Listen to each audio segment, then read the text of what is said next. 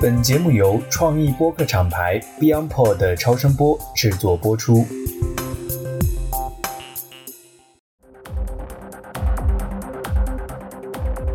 观察热评，洞察人性，欢迎收听真评论类播客节目《热评观察室》，我是直立行走的阿飞。AI 绘画是最近非常热门的一个话题。当然，既然是一项新的技术，就必然会出现争议和讨论。那么今天想和大家分享的话题，就是一群与 AI 对抗的人类的故事。故事的主角叫做 AI 怪盗团与猫鼠队，他们都用各自的方式，试图用人脑挑战着电脑。我们先来讲讲 AI 怪盗团。AI 怪盗团的起源是因为有了 AI 绘画技术以后，有很多用 AI 跑图的人自称为自己是原创 AI 画师。他们仅仅是输入了几个关键词，调整了一些参数，就把 AI 输出的图片视为自己的绘画作品，并且他们还通过贩卖 AI 的图片去进行盈利，还在文案上打上了“盗版必究”的字眼。要知道，AI 绘画本身是开源的。而且目前很多 AI 的训练材料都采集于互联网，其实 AI 绘画是有一定的版权纠纷在的，因此这样的一群人最直接的影响对象就是原创画师。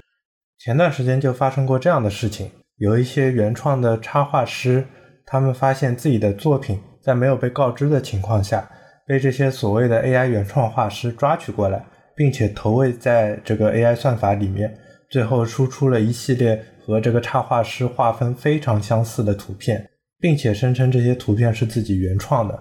当这些插画师的粉丝，包括他本人发现了这些事情以后，想去找这些 AI 画师理论，但是他们却美其名曰说 AI 是开源的，我跑出来的图当然就版权归我了。而且你画那么老半天，只能画出来一张，我用 AI 跑图分分钟就能跑出十几张，画的还比你更好看。我给大家举个例子，就想象一下，大家都是寒窗苦读了十几年，拼命磨练自己绘画技术的一个艺术生，突然之间神笔出现了，人手一支神笔，大家都成了神笔马良，下笔如有神，画什么像什么。然后这些马良们还在你面前耀武扬威的不行，还说你画的又慢，画的又不好，我临摹你的画，分分钟就能画出一堆大作来。或者是摄影刚刚被发明的那个时间段。一群人按按快门，就出了一张一张照片，比油画还要逼真。他们就称自己为数码油画师。因此，就有一群人对于这些自称是原创 AI 画师的家伙，本质其实是 AI 小偷的人非常反感，但却又无可奈何。于是，他们就想出了一个办法，那就是用魔法打败魔法。正常的手段没有办法制裁这些 AI 小偷，于是我就用你的逻辑来打败你。你不是自称 AI 的图片无版权吗？那么你生成的图片也没有版权了，所以我就偷你的图片，并且在你的评论区留下一句说你的图片很不错，但是下一秒它归我了。我甚至还拿这些图片打包去售卖，用他们的方式去对待他们。于是就有越来越多的人加入了这个行列。他们一般都顶着 AI 怪盗团的称号，化身为各种动漫中怪盗或者毁灭者的角色。比如说 AI 灭霸、AI 卡卡西、AI 怪盗基德之类的，有种古代侠盗、道义有道的感觉了。当然，这还是因为现在 AI 版权和归属的相关法律还尚未明确，所以才会出现这种用魔法打败魔法的现象。希望在未来，随着技术的逐渐成熟和使用的规范化，能够让 AI 绘画的使用更加符合社会的道德观念，并且保护到那些真正创作者的权益。说完了 AI 怪盗团，如果说他们是道义有道的侠盗，那么下面要说的这群人还真有点本事。他们运用自己人脑的记忆力，秒杀了现阶段的 AI，完成了无数不可能完成的任务。这群人就叫猫鼠队。猫鼠队的故事起源于百度贴吧 Novel AI 吧。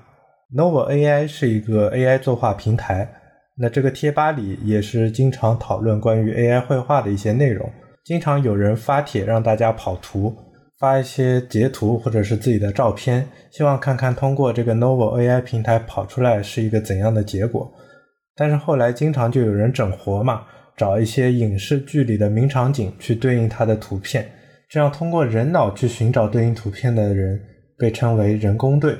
我相信大部分听众朋友小时候都看过《猫和老鼠》这部动画片吧？猫和老鼠的集数特别多，而且作为一部经典的动画，它的表现形式也非常夸张，所以《猫和老鼠》里面几乎可以找到对应一切图片的剧照，这让猫和老鼠成为了人工队里面最厉害的一个分支。后来，这个贴吧就慢慢的从向 AI 求助转变为挑战猫鼠队。看看我给出的图片，你们能不能找到《猫和老鼠》里对应的剧照？一旦猫鼠队变成了一个梗，网友们自发的参与进来，那么群众的智慧就是无穷无尽的，真的很夸张。有些题目出的很离谱、很荒谬，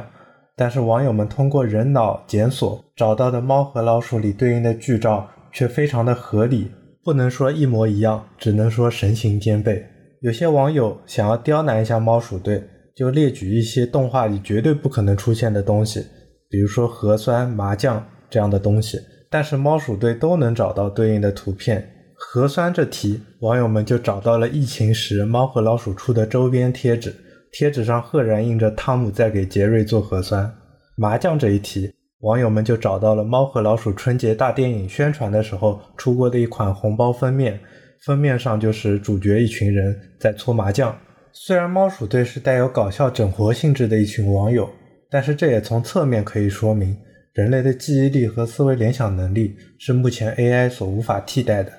那么，无论是 AI 怪盗团，还是刚才讲到的猫鼠队，都是在 AI 出现以后，社交媒体中必然会出现的一种延伸产物。我们不是说现在就要下一个定论，说要一味的反对 AI，或者说是滥用 AI，因为关于 AI。目前谁都没有办法给到一个标准答案，